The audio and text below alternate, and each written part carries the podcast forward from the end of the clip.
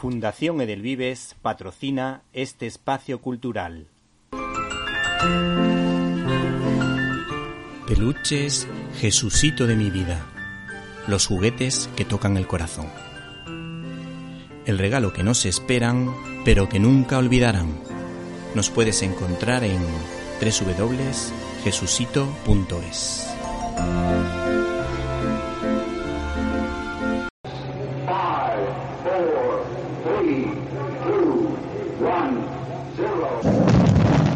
Estás escuchando Directo a las Estrellas. Víctor Alvarado.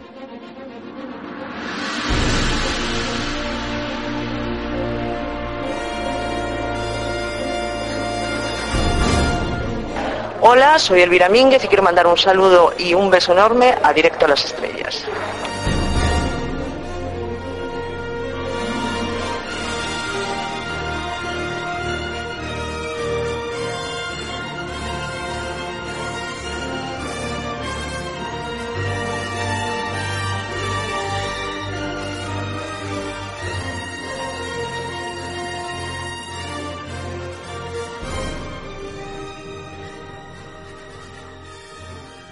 Hay que tener miedo de amar, muchacho. Un corazón que no ama es una luz que no viaja.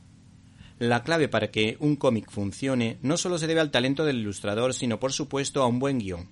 Y ese bocadillo que les acabo de leer es una pequeña muestra profunda, sencilla y cargada de lirismo, pues habla del amor que ilumina la vida de los demás.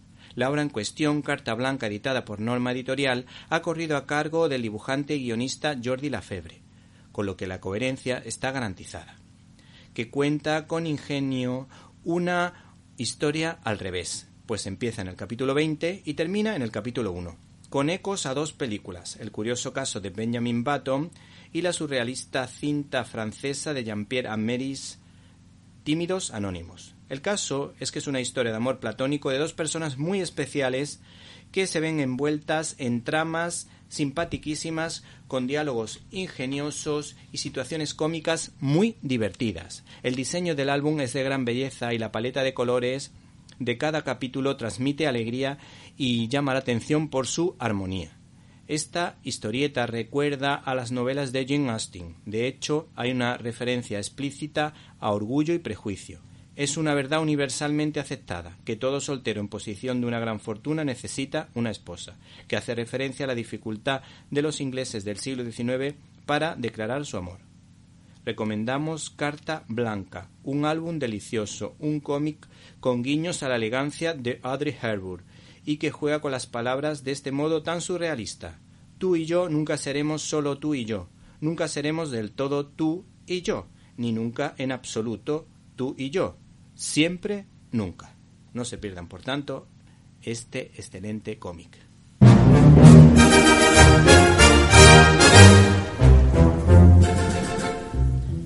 Bienvenidos a una nueva edición de Directo a las Estrellas, tu programa de cine. Y en una semana marcada por la victoria del Real Madrid ante el Barcelona y por supuesto porque mi Atleti perdiendo 2 a 0 ante la Real Sociedad, consiguió empatar, nosotros dejamos a un lado la política futbolera, el fútbol y nos centramos en los estrenos de esta semana para hablarles de dos peliculones, El espía inglés, una cinta que de alguna manera está ambientada en la época de la crisis de los misiles cubanos en los años 60, protagonizada por Benedict Cumberbatch. Y hay que decir que este actor da réplica a un puñado de actores que protagonizan El último duelo, una cinta de Ridley Scott en la que participan entre otros Ben Affleck y Matt Damon. Y en Críticas en un minuto, como no podía ser de otra manera, vamos a hablar y analizar o hemos analizado la película de Wes Anderson, La crónica francesa, que podíamos titularla como El diazepam francés porque la película es un auténtico tostón. Y por supuesto no nos olvidamos de nuestras habituales secciones, como Volger, que nos va a hablar de los gremlins. Antonio Peláez seguro que tiene alguna que otra sorpresa para nosotros. Nuestro amigo, nuestro compañero, nuestro Antonio Peláez con Z, seguro que nos sorprende esta vez de verdad. Y por último, como no podía ser de una manera, contamos en nuestros micrófonos con la presencia de Irene de Alba, que nos preparará algo sobre cine clásico. Para comentarios, dudas sugerencias, puedes escribirnos a la dirección que ya sabes, info Y si no pudiste escucharnos en directo y quieres hacerlo en diferido, puedes hacerlo a través de nuestro canal de iVox Cine y Libertad. Por cierto, se aceptan suscripciones y donaciones y en él puedes encontrar todas las secciones relacionadas con este programa y otras cosillas que quizá te puedan interesar, así que no te olvides de nuestro canal de iVox Cine y Libertad. Comenzamos.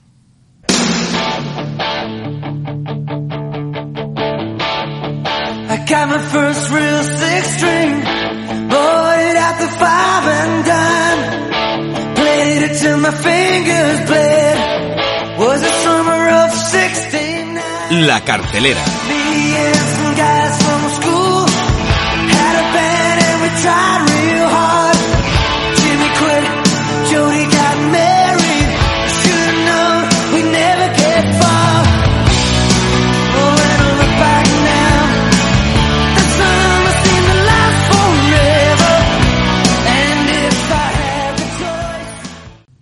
Señoras y señores, preparen espadas y escudos, yelmos, princesas y caballeros, se unen para contar una historia, El último duelo, una película dirigida por Ridley Scott, recordado por películas ambientadas precisamente en esa época, en la Edad Media, como El reino de los cielos o Robin Hood, un cineasta que se documenta bastante bien a la hora de hacer una película, pero tal vez está demasiado influenciado por el trabajo literario de Walter Scott, que de alguna manera era bastante partidario de la leyenda negra en contra de España.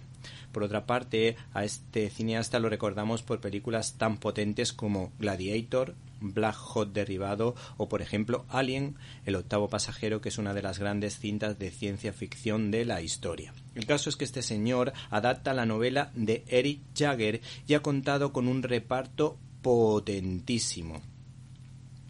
Matt Damon, Ben Affleck, Jodie Comer y Russell Crowe, con lo que hay que decir que de esta manera el éxito está casi garantizado. En esta ocasión, por lo visto, el guion fue escrito a manos de Matt Damon, que fue el que tenía pensado adaptar esta historia, gracias a los consejos de su mujer que le dijo que la tenía que escribir y protagonizar.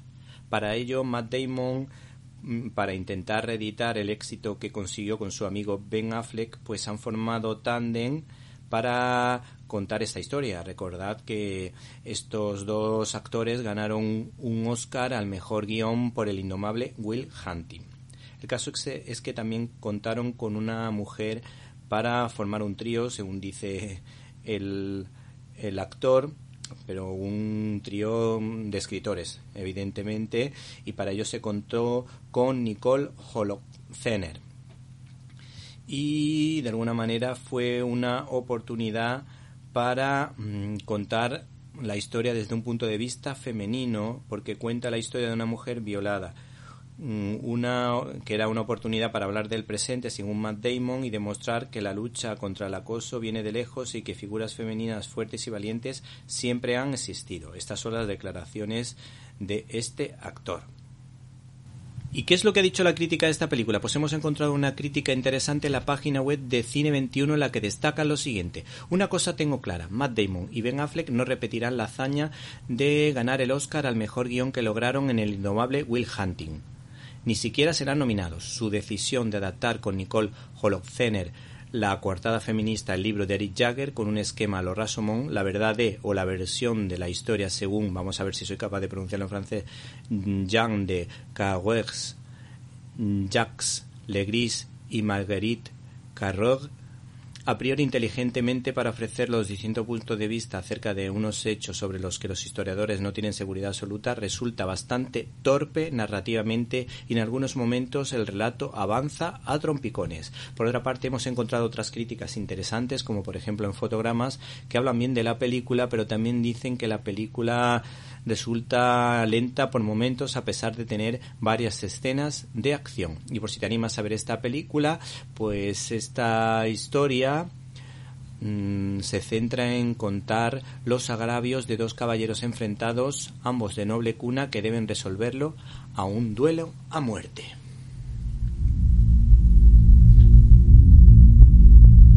Solo hay una cuestión que importa. ¿Juráis por vuestra vida que es verdad lo que decís?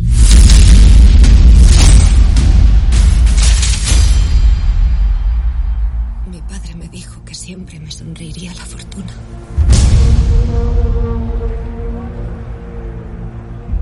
Me casé.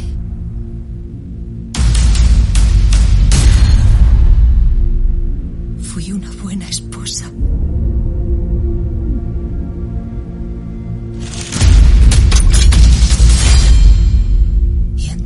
Entonces mi propio país me juzgó y me humilló.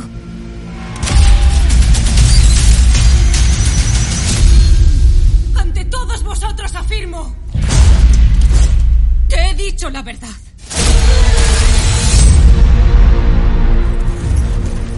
Han presentado en tu contra una terrible acusación. Jacques Legris entró en nuestra casa. Me atacó. La acusación es falsa.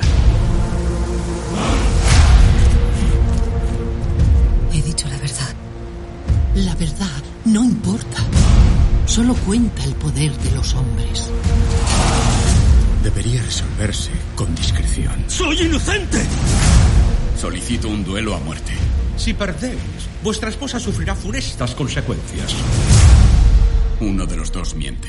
Que Dios decida quién. ¿No me creéis? Voy a arriesgar mi vida por vos. Vais a arriesgar mi vida para salvar vuestro orgullo.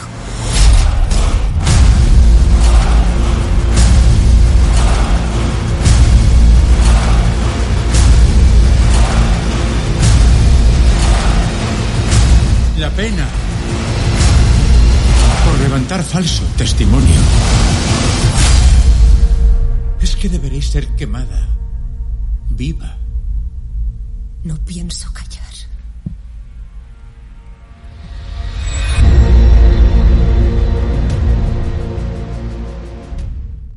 Estás escuchando Directo a las Estrellas. Víctor Alvarado. El segundo peliculón de esta semana es sin duda El espía inglés, una cinta protagonizada por Benedict Cumberbatch, un actor que funciona bien donde lo pongas, en cualquier película, y lo borda además. Lo hizo fabulosamente haciéndonos a todos creer que era el auténtico Doctor Extraño en esa cinta de Marvel. Lo bordó, por ejemplo, en Descifrando Enigma. Y también nos ha gustado muchísimo en la serie que le hizo saltar a la fama, Sherlock, una miniserie que de alguna manera era bastante fiel a la obra de Arthur Conan Doyle, solo que adaptándolo al tiempo actual, el siglo XXI. La dirección ha corrido a cargo de un cineasta especializado en el mundo del teatro, un gran director de teatro británico. A este señor también se lo recuerda por la única película que ha hecho en la playa de Chesil y hay que decir que este es su segundo trabajo que pudo verse por primera vez, pudo ver la luz en el Festival de Sundance 2020. El espía inglés es por tanto una película histórica que les va a llamar la atención sobre todo a los amantes del género de los espías, que saben ustedes que es un género mmm, que tiene un arma de doble filo porque o son muy buenas o son tremendamente soporíferas. El caso es que este actor nos vendió la moto en declaraciones a fotogramas del siguiente modo. Cuando me explicaron la historia de Gabriel Wine no me lo podía creer. ¿Quién se iba a imaginar que ese cuarentón con un poco de sobrepeso, aburrido y sin demasiadas aspiraciones fuera el contacto con la fuente de información más importante detrás del telón de acero en la crisis de los misiles de Cuba? Este actor dice lo siguiente del director. Dominic Cook, con quien había trabajado interpretando a Ricardo III en la miniserie La Corona Vacía, me habló del proyecto y me enganchó de inmediato. Soy el dueño de su mediocridad. Cuando me ofrecen encarnar a personalidades tan excepcionales como Julian Assange o Stephen Hawking, siento que apenas rasco algo de su genio, su capacidad o la profundidad de su personalidad. En este caso era responsabilidad mía, dice Cumberbatch, encontrar la forma para construir y transmitir su viaje el que empieza como un hombre ordinario y termina no siendo extraordinario, pero sí haciendo algo que lo es, bajo unas circunstancias históricas únicas. ¿Y qué es lo que ha dicho la crítica de esta película? Pues hemos encontrado una crítica interesante en la página web de Cine 21, en la que se destaca la capacidad camaleónica del actor y en la que nos destaca lo siguiente. Si alguien busca disparos, tiros y situaciones netamente peliculeras en El espía inglés quedará insatisfecho, aunque eso no significa que no haya intriga e intensidad. De cualquier forma, la eficacia de la historia se asienta aquí sobre las personas y la peligrosa situación en la que viven, aunque eso no quita que pueda echarse en falta un mayor desarrollo en la relación de amistad entre los protagonistas, pues salvo en breves momentos les vemos casi siempre en modo simulación. Y por si te animas a ver esta película, este es su argumento. Durante la Guerra Fría entre Estados Unidos y Rusia, el ingeniero Gabriel Wine se infiltra como espía en el MI5 del Servicio de Inteligencia británico. Cuando la crisis de los misiles cubanos promete inclinar la balanza a favor del país soviético, Wine comenzará a trabajar con la CIA para filtrar información sobre el plan que tienen en marcha los rusos y así evitar una catástrofe. Creo que es del trabajo. No, diles que no estoy. Sí, acaba de entrar en casa. No me esperaba esto. No me creo que esté comiendo con... ¿Espías? Yo solo soy un viajante. Exacto. Es un civil. El KGB no le vigilará. Sería un gran servicio a Gran Bretaña. ¿Qué quieren que haga? Yo he venido a abrirles la puerta de los mejores fabricantes de Occidente. ¿Pero voy a correr peligro? Si esta misión fuera un poco peligrosa, sería el último hombre al que mandaríamos. Cuando esté en Moscú, póngasela. ¿Para qué sirve? ¿Lanza dardos envenenados? Usted debe pensar que todo el mundo es del KGB. Todos los rusos son ojos del Estado. Solo será un correo. ¿Solo un correo? Para los rusos. A partir de ahora, venderá una cosa. La idea de que es un simple hombre de negocios y nada más que un simple hombre de negocios.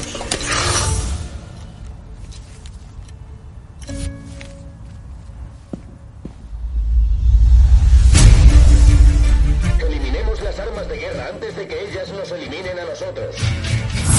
Te pido que dejes de ir a Moscú. Te lo pido como esposa tuya que soy. No quería involucrarte.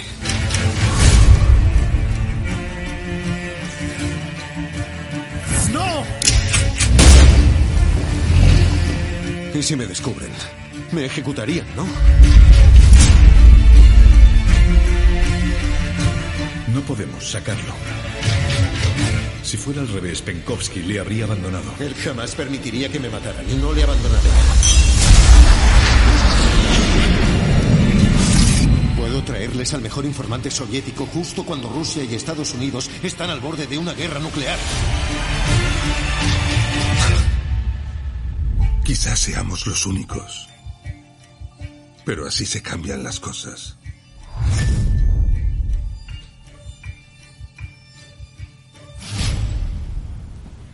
abrimos nuestro canal habitual de comunicación invitándoles a que entren en Facebook con el nombre Víctor Alvarado, guion directo a las estrellas. Esperamos su comentario. Arroba Cine Libertad es nuestra cuenta de Twitter. Para escuchar tus agudos comentarios te esperamos en arroba Cine Libertad.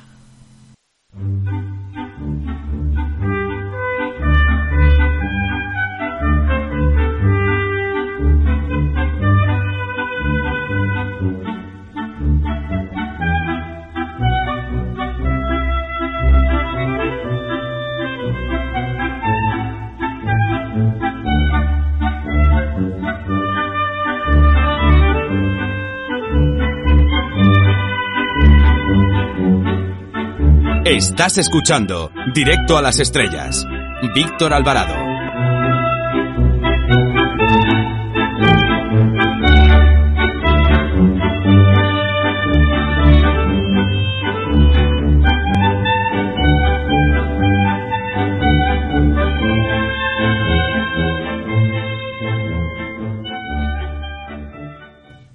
Finalmente hay que decir que se estrenan dos cintas de cuota española, donde la cuota es más cuota que nunca.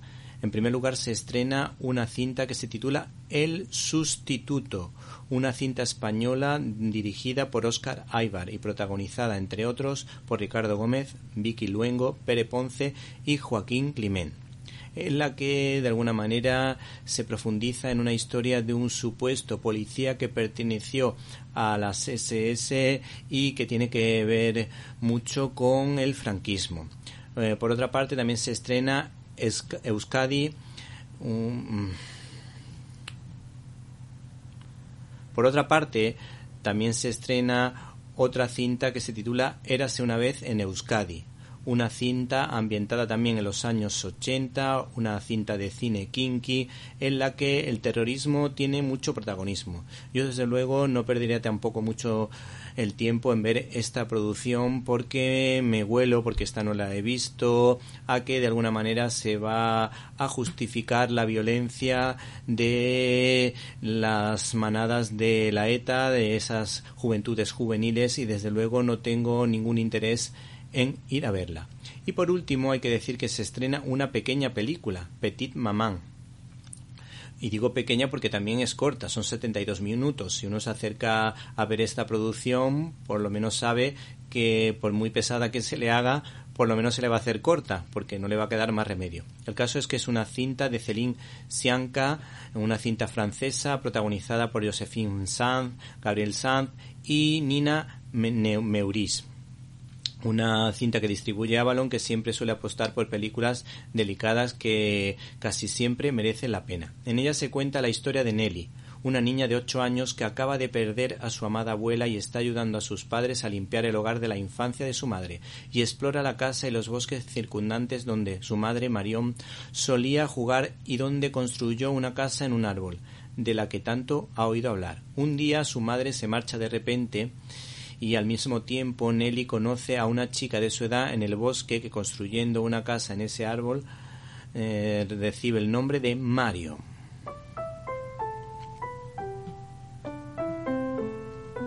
Arroba Cine Libertad es nuestra cuenta de Twitter. Para escuchar tus agudos comentarios te esperamos en arroba Cine Libertad.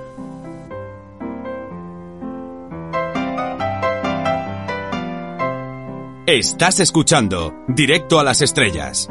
Víctor Alvarado.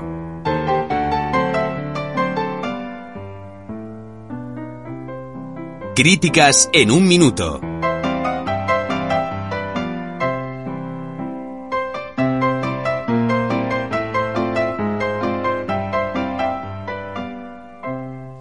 Fundación Edelvives patrocina este espacio cultural. Peluches, Jesucito de mi vida. Los juguetes que tocan el corazón. El regalo que no se esperan, pero que nunca olvidarán. Nos puedes encontrar en www.jesucito.es. Hola amigos y oyentes, oyentes y amigos de Directo a las Estrellas. En esta ocasión desde el canal de iVox Cine y Libertad, por cierto, se aceptan donaciones y suscripciones, vamos a hablarte de La Crónica Francesa. Nadie duda del talento del cineasta Wes Anderson por su habilidad para contar historias como si se tratase de un cómic, por el gran dominio que tiene de la fotografía. Y hay que decir que cada escena está rodada con muchísimo mimo, por lo menos esa es la impresión que yo tengo. Todos hemos disfrutado de la ternura de Moonrise Kingdom y muy especialmente de Fantástico Mr. Fox filmada con la técnica de stop motion, mostrando un estilo inigualable, el de Wes Anderson. Sin embargo, también nos ha ofrecido auténticos bodrios como los Tenenbaums o Life Aquatic, o la película en cuestión, La Crónica Francesa, que es su particular homenaje a la labor de la prensa, que va en esa línea, pues los diálogos son planos y escasos de gracia. El principal problema es que este señor no cumple una regla esencial en el séptimo arte, que es en utilizar mínimamente la voz en off, y solo, desde luego, si hay que utilizarla, tiene que ser en momentos puntuales y en escenas muy significativas, como hizo, por ejemplo, Frank Capra en Qué bello es vivir, por poner un ejemplo.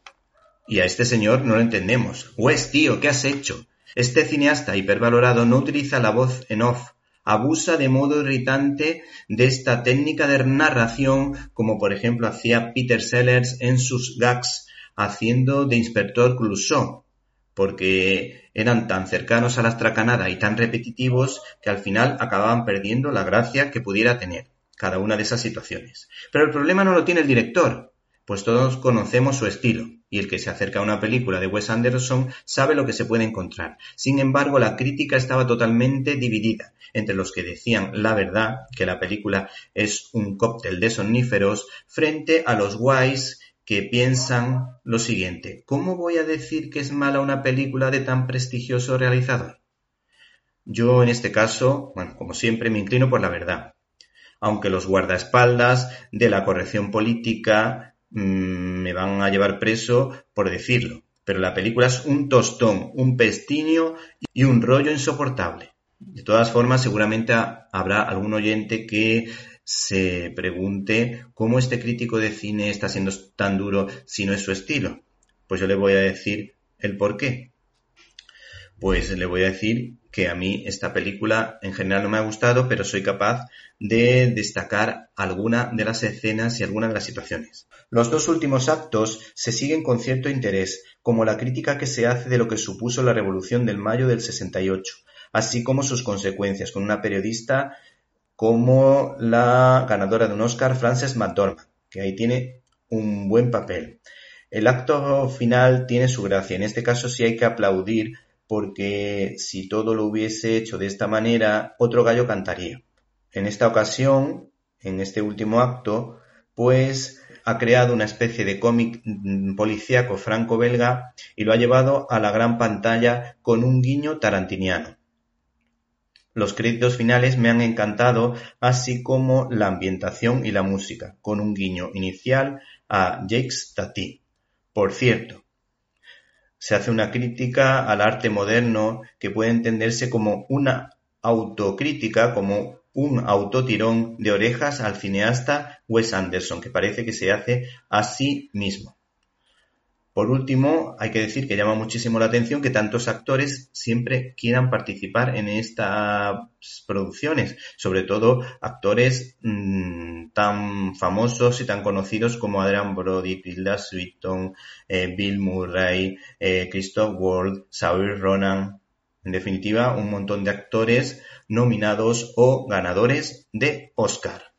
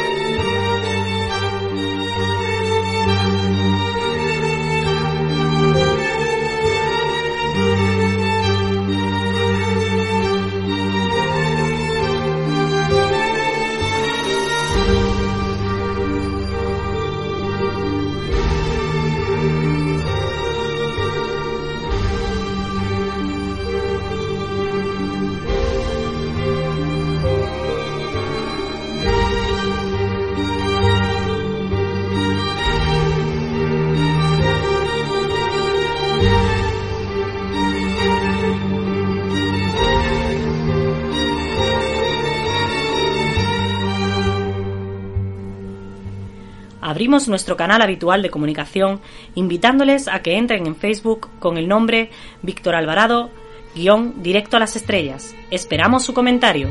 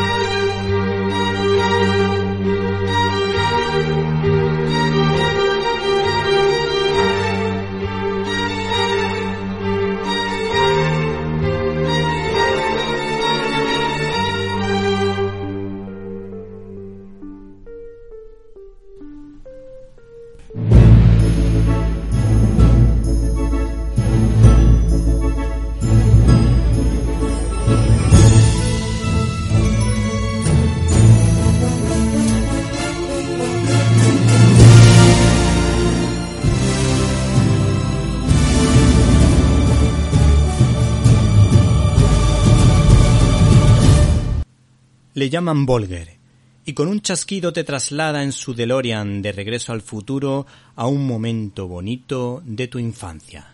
Bienvenidos, niños perdidos. Durante los próximos minutos está prohibido crecer.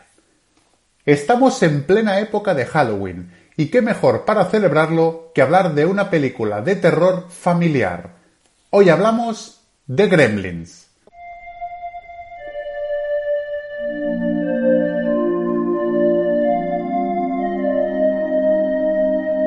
Hoy en día, Gremlins es considerada una película de culto, y mucho de ello tiene que ver con el hecho que se convirtió en un icono de referencia para una generación. Aquellos que crecimos en los 80 con la magia, la fantasía y películas que calaron muy hondo en la imaginación de muchos jóvenes. En 1984, Steven Spielberg estaba en plena explosión creativa, no solo como director, sino también como productor. Este último fue el papel que adoptó en Gremlins, una curiosa apuesta por la comedia negra en la que lo tierno y lo grotesco se daban la mano como solo los 80 podían permitir.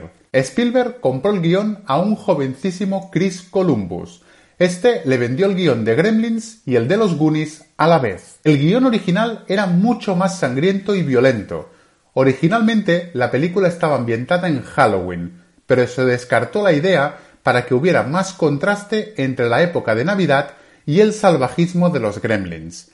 Al final quedó un cuento de Navidad macabro, Irónico, pero sobre todo muy divertido, apto para toda la familia. Al principio, Steven Spielberg quería contar en la dirección con Tim Burton, ya que le encantaban los cortos que éste había realizado, pero finalmente esta colaboración no se finalizó.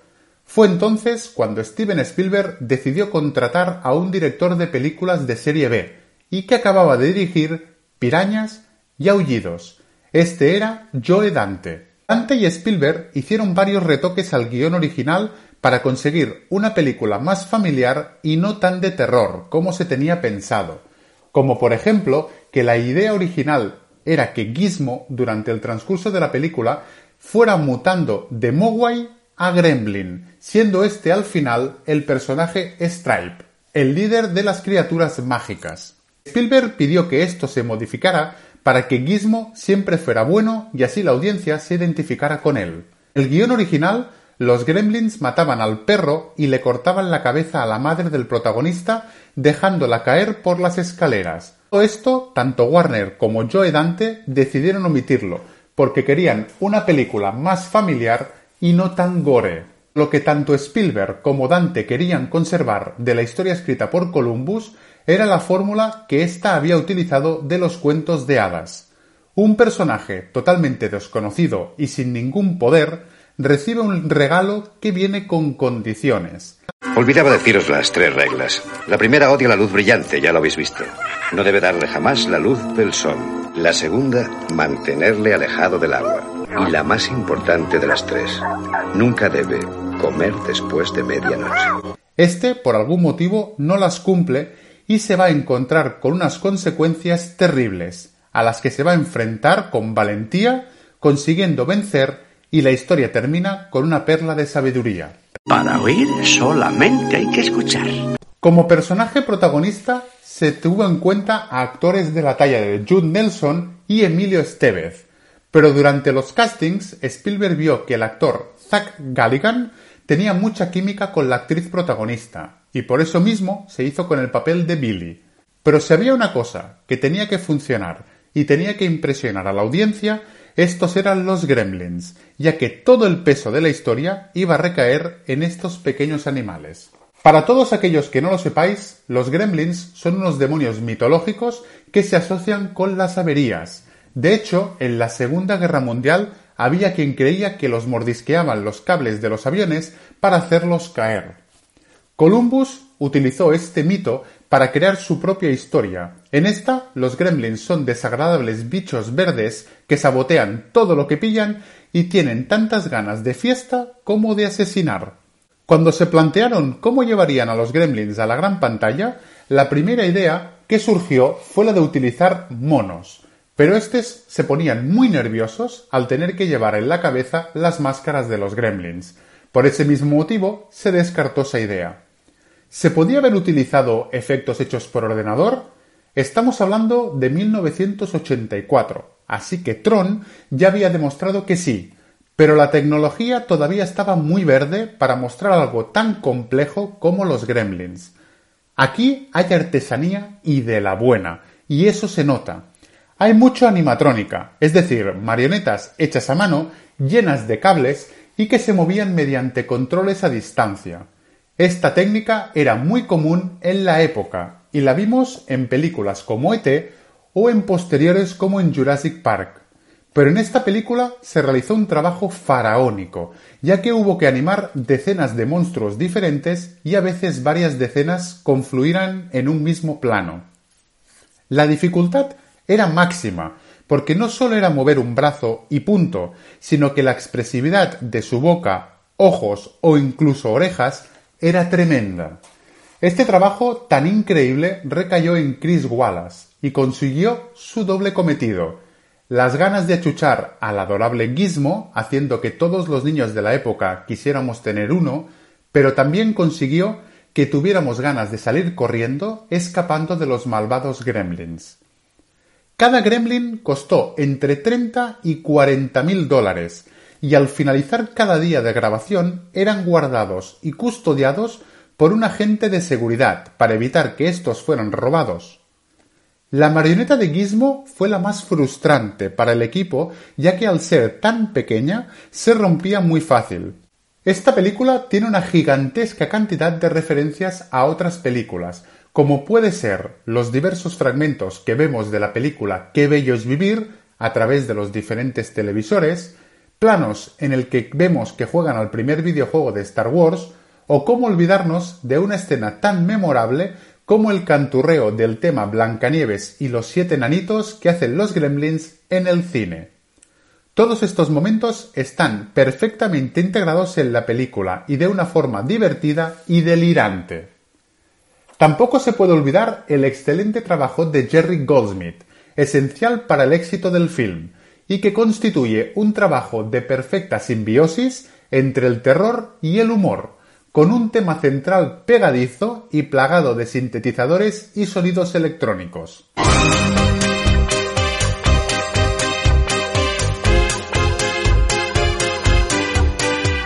La película costó 11 millones de dólares y solo en Estados Unidos recaudó 148 millones de dólares, y eso que se estrenó el 8 de junio de 1984, el mismo día que se estrenó Los cazafantasmas. Ese año fue la cuarta película más taquillera y eso que compitió con grandes obras maestras como son Indiana Jones y el Templo Maldito, Terminator o Pesadilla en Elm Street. El éxito de la película fue tan grande que hubo muchísimo merchandising y videojuegos por petición de la gente. Incluso en 1990 se hizo una muy digna secuela, de la, cual Joe Dante dice que le gusta mucho más que la primera. Y ahora vamos a la sección que más os gusta. Curiosidades. La primera curiosidad es que al inicio de la película iba a durar 2 horas 40 minutos, por después de varios recortes se quedó en tan solo 1 hora 40 minutos. Si alguien tiene curiosidad por saber qué sucedía en esas escenas, las podéis ver en el cómic de la película y la novelización de esta. Algunas escenas que podéis ver que no llegaron al cine fueron la subtrama de la señora Deagle, queriendo comprar todo el pueblo, o por ejemplo, que los gremlins van a un McDonald's y en vez de comerse las hamburguesas, se comen a los clientes. La segunda curiosidad es que en el final original Billy abría la ventana que hacía que Stripe, por culpa de la luz, muriera. Pero Spielberg quería que quien venciera fuera Gizmo, ya que no quería que Billy fuera el héroe de la historia porque él era el responsable de la creación de Stripe. Como tercera curiosidad, tenemos que la escena donde el padre está hablando por teléfono con la madre del protagonista, vemos al fondo la máquina del tiempo de H.G. Wells, y vemos cómo esta desaparece delante de los ojos impresionados de la gente. Esta es una reunión de inventores, así que creo que ya tenemos ganador. Como cuarta curiosidad, tenemos que el pueblo donde se rodó la película es el mismo donde se rodó Regreso al futuro. Como quinta curiosidad, tenemos que en chino cantonés, Mogwai significa diablo o demonio. Gremlins es una típica película de los 80 que tiene muchas cosas que nos vuelven locos, divertida, alocada y sobre todo macarra, con la que vais a disfrutar en familia pasándoslo en grande.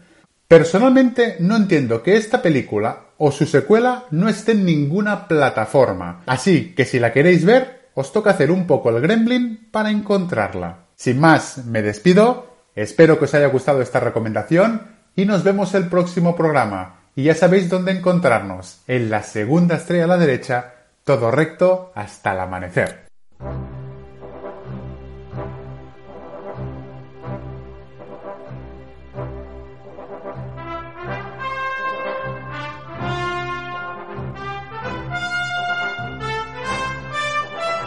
Classic Manía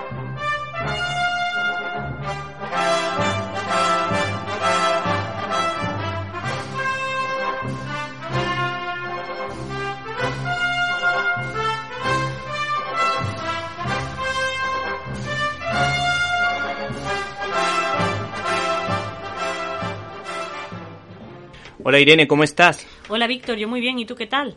Yo estoy bien, pero ¿tú qué haces con un alzacuellos y un sombrero de gánster? Hay algo que no cuadra. Pues ya ves, mezclando ideas porque vamos a hablar de la película Ángeles con caras sucias. Pues estamos ante una película de un sacerdote y un gánster que fueron amigos en la infancia y que tendrán que verse las caras de adultos, mostrando lógicamente actitudes distintas en su vida. Es una película que vi en la infancia y me gustó muchísimo. ¿Cuál es su argumento? Pues Jerry y Rocky fueron amigos en la infancia, pero al crecer tomaron caminos muy diferentes. Mientras Jerry se convirtió en sacerdote, Rocky lo hizo en gángster. Ahora unos niños de su parroquia están tomando el mismo rumbo de crímenes en sus vidas, y Jerry intentará hacerles ver que ese no es un buen camino a seguir. ¿Quiénes componen el reparto? Pues eh, los actores principales son James Cagney, Pat O'Brien, Humphrey Bogart y Ian Sheridan. Por lo que sabemos, Jane Kenny tuvo un rival directísimo en el cine negro y de gánster, que no era otro que el mismísimo Humphrey Bogart. Sí, es cierto, James Cagney se llevaba fatal, tanto en sus relaciones de la vida real como dentro de las películas, que como dato curioso se enfrentaba a tiros en las películas en las que participaban juntos, donde James Cagney ganaba en la mayoría de los casos y Bogart salía muy mal parado. Pero a estas críticas se unieron las de Jack eh, Warner, que llamaba a Bogart y ya que afirmaba que era eh, un limpiamanzanas, porque consideraba que el actor eh, había logrado el éxito lamiendo culos. Además, este Warner decía que Humphrey Bogart era feo y. Y continuando con James Kenny, hay que decir que el actor decía de Bogart lo siguiente según cuenta el crítico de cine Juan Miguel Payán. A mucha gente no le gustaba y él lo sabía, odiaba a todo el mundo, pero cuando llegaba la hora de pelear era tan duro como Shirley Temple, evidentemente lo decía con todo el sarcasmo del mundo. Pero ¿cuál fue el hecho definitivo del que se sirvió la estrella americana para criticarlo duramente? Pues ocurrió que un día coincidieron en un semáforo y en paralelo ambos actores, en paralelo ambos actores y el citado actor pilló a Bogart metiéndose el dedo en la nariz, por lo que James Cagney se inventó el siguiente verso: En esta nuestra tonta ciudad uno ve eh, eh, raras eh, poses y afectaciones pero estrellas de cine en coches bonitos no deberían hurgar en sus no bonitas narices.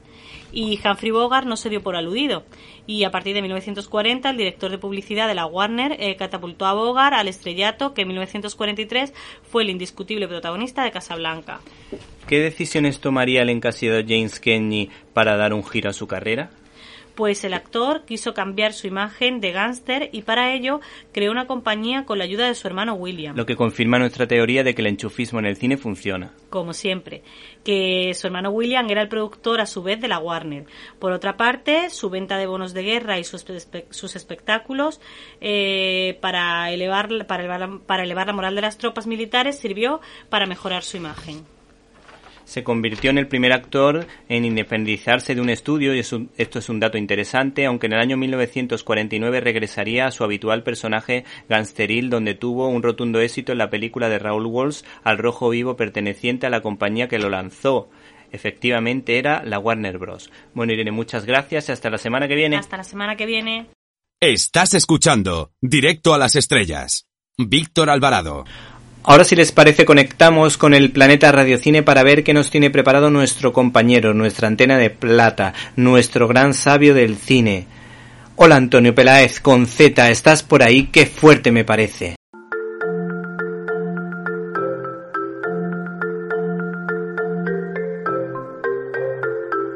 ¡Qué fuerte!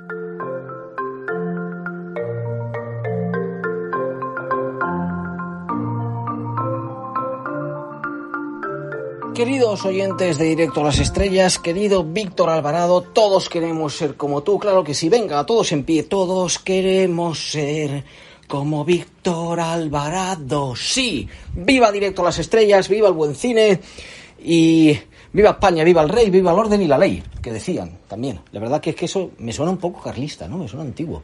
Pero no sé, yo es lo que digo cada vez que cruzo una calle y se supone que el semáforo está en rojo. Porque sabéis que os estoy hablando desde el planeta Radiocine, que ahora está situado en Toronto, y aquí es que la gente respeta los semáforos de una forma que yo digo, oye, mira izquierda, derecha, a mí lo que me dijo mi mamá, mira izquierda, derecha, si no vienen los coches, tú pasa. Digo, viva España, viva el rey, viva el orden la ley, y entonces no viene nadie. ¿Qué sucede eso? Que esto en el mundo del cine y el cine español es raro, ¿vale? O sea, no os vais a encontrar una película que diga Viva España, viva el rey, viva el orden y la ley. Eh, por cierto, para los que os estéis preguntando, este que está diciendo estas barbaridades y estas locuras, ¿quién es? Antonio Peláez, Antonio Peláez Barceló, servidor de usted. Si quiere, le doy el número del DNI, pero eso seguro que se puede encontrar muy fácil por internet, con toda la piratería que hay hoy en día. Total, que lo que decía, que no se ve mucho en el cine español y hay gente que parece que está un poco empeñadita en que se vea menos. Digo empeñadita porque, mm, vamos, mm, vamos a hablar de una película, clara película que ha hablado Víctor. Víctor está documentado. Víctor es un apasionado de la historia, claro que sí, que a veces que nos hemos encontramos está ahí con cosas históricas y demás, pero él controla mucho más que yo todavía, todavía sí puede ser. Y hay una película que se llama España, la primera globalización, dirigida por José Luis López Linares. Vamos a ver, para ponernos en contexto. López Linares yo diría, y creo que lo digo con toda la razón, que es el que reactivó, junto con Javier Riollo, el género del documental en España.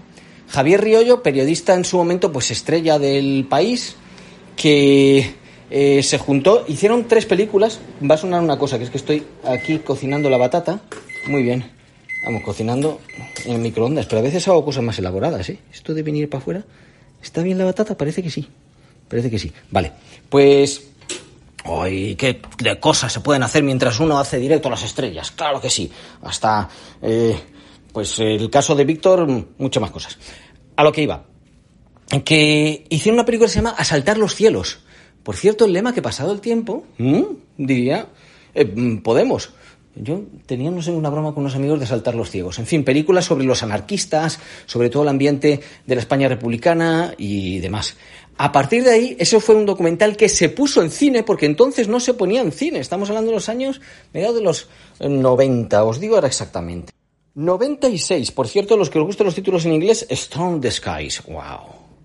Eh, ¡Qué título! Bueno, pues eh, a partir de ahí siguió eh, José Luis haciendo documentales. Ojo, él es director de fotografía originalmente y ha trabajado pues con gente como con Saura, por ejemplo, y muchísimos directores más. Tiene Goya tanto por fotografía como por documental. Documental es uno que el guion hizo su mujer, Arancha Aguirre, la hija del director apreciadísimo y, bueno, pues profundo amigo mío, Javier Aguirre, fallecido, Dios le tenga en su gloria que, eh, bueno, lo que iba, de Arancha era, es, su mujer y hace documentales con él en la, empresa. Y, o con él o, sin él, porque la verdad que a veces va haciendo, por su lado ya hace, pues de Zurbarán, por ejemplo, un interesantísimo, de ballet. Pero López Linares es que es el documentalista que ha hecho el Museo del Prado, eh, sobre el aceite, sobre cocineros, eh, estos que luchaban por la estrella Michelin, bueno, por el premio Bocuse, perdón. En fin, un documentalista que ha recorrido todos los términos, pero no podemos hablar de un documentalista político, ¿vale? Eso lo quiero dejar bien claro. Y ahora ha hecho España la primera globalización, en el que muestra, bueno, pues en cierto modo sigue, como él dice, parte de las teorías de Elvira, María Elvira Rocabarea, que es eh, esta escritora que pues echó por el suelo todo lo que es la mm, leyenda negra contra España, pero mm, quizás cuando Roca Barea a veces es un poco eh, radical, y la verdad que además Roca Barea cuando se mete con la iglesia, ¡buah! y le da duro, ¿eh? Aunque habría que ver qué pasó con el Papa y con México. Bergoglio, Bergoglio. Bueno, pues sigue más o menos esa línea, pero no va pegado directamente a ella. ¿Qué ha sucedido? Lista corta, resulta que es que a partir de ahora hay una mm, normativa en la Academia de los Goya, la Academia Española, es decir, la Academia de los Goya, sí, en la Academia de los Goya. Bueno, pues que el, área de la sección de documental elige las películas que van a poder llevarse el Goya. ¿Está España la primera globalización dentro de una lista que la verdad que es bastante amplia y más de 10 películas? No la película que ha tenido la segunda mejor media de taquilla después de Venom. Pues no. En fin, en cualquier caso, en esta película se nos muestra todo lo que se ha asignado en cierto modo a España que no, no corresponde. Por ejemplo, hay gente que estaba tirando las estatuas de Colón diciendo que es que era un esclavista. Bueno, Colón yo creo que ya lo decían los Ozores, Cristóbal Colón de oficio descubridor. O sea, eso fue lo primero y se ve además en la película cómo eh, compensan el poder que se iba a llevar él con un Estado, lo que entonces era más moderno, que era un Estado centralizado. Entonces lo más moderno era, en cierto modo, la dictadura.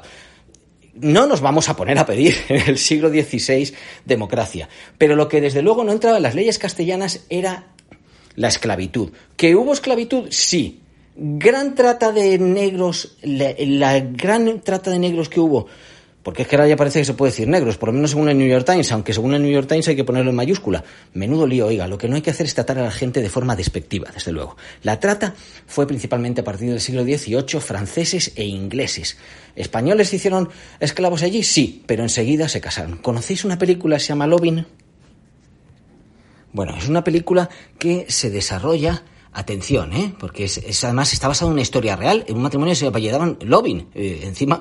Y por cierto, en Hispanoamérica se llama El matrimonio Lovin, ¿vale? Una película que tiene lugar en los años 60, los años 60 1900, 1960, porque estaba prohibido el matrimonio interracial.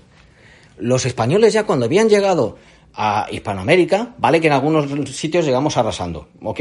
Luego está el caso de Hernán Cortés, que sí, llegó arrasando, pero porque los pueblos se le unían, porque aquello también era un follón, un berenjenal, que para qué. Si es que la historia no es tan sencilla, señores, hay que ponerse a estudiar. Bueno, pues el caso es que estaba prohibido el matrimonio interracial en Estados Unidos en 1960. Cortés, si no es, como bien aparece en la película, por la nativa con la que mm, tuvo su romance, porque Cortés lo cortés no quita lo valiente. Pues no conquista México. Y así tantas cuestiones que el cine americano, desde ya los años 20, por cierto, tenéis un artículo por ahí muy interesante que sacó la ABC ya en, en, enero de 2000, de este mismo año de 2021, desde los años 20, de 1920, mostraban que si España estaba en Cuba dominando y controlando, bueno, haciendo el mal, en resumen, porque dominando, claro, de ahí que se inventaran lo de la tragedia del Maine. Esto casi fue como lo de Pearl Harbor, que no se sabe exactamente, pero un barco que hundieron ellos mismos para decir, uy, vamos a atacar España. Y luego, ¿qué han hecho con Cuba? Pues como lo que han hecho con tantos países hispanoamericanos que han fomentado la disgregación. Y quizá México tendría que pedir a Estados Unidos que le pidiera perdón por haberle cortado más de la mitad del país, como aparece bien documentado también qué importante es ir a las fuentes originales, a los documentos, y no quedarse solamente en esas historias que nos cuentan de la que fue, por ejemplo, la película más cara en su momento del cine español, El Dorado, de Carlos Saura, que aquello hubo un escándalo, ya, vosotros porque sois muy jóvenes, todos los oyentes de Directo a las Estrellas, pero los que somos más mayores nos acordamos de toda aquella subvención de un gran artista, claro que sí, Carlos Saura, pero que sigue los tópicos como, por supuesto, otra gran directora de Lucrecia Martel, a la que le costó casi la vida realizar una película que se llama Zama. ¿Para qué? Para mostrar una imagen que luego bebe absolutamente de los tópicos y no de la historia. Hay que tener una responsabilidad cuando se hace cine histórico, hay que buscar la voz propia, como ha hecho en este caso López Linares, hay que buscar cineastas la voz propia y mostrar lo que fue la realidad lo que ha sido esa historia de España, de la que a veces tenemos que estar orgullosos, a veces no, a veces tenemos que aprender mucho, muchísimo, pero lo que no puedo hacer es a nosotros condicionarnos para que nos creamos todos los que hablamos español, que somos menos de los que hablan inglés y que, a cuenta de una visión religiosa, en muchos casos utilizaron la esclavitud y siguen marginando a distintas personas por su raza. No. Hasta ahí nosotros habremos llegado un poco, pero no somos iguales, por mucho que seamos del mismo color de piel. Así que, ya sabéis, tenemos, nos toca globalizar con España, claro que sí, España la primera globalización y desde luego pretender siempre, siempre que asaltaremos o a lo mejor llegaremos un poco más pacíficamente a los cielos. Un saludo, un abrazo desde Radio Cine Toronto, hasta la próxima. Bueno, llegó el momento de la despedida. Pero antes quiero agradecer el trabajo a todo el equipo de Directo a las Estrellas. Un abrazo para Antonio, Irene, Guadalupe, Jaime, Carlos y Javier, si los que hubiese sido imposible realizar este programa. Espero que usted, y usted, y también usted, o tal vez tú, hayas pasado un rato entretenido. Recibe un cordial saludo de Víctor Alvarado y hasta la semana que viene.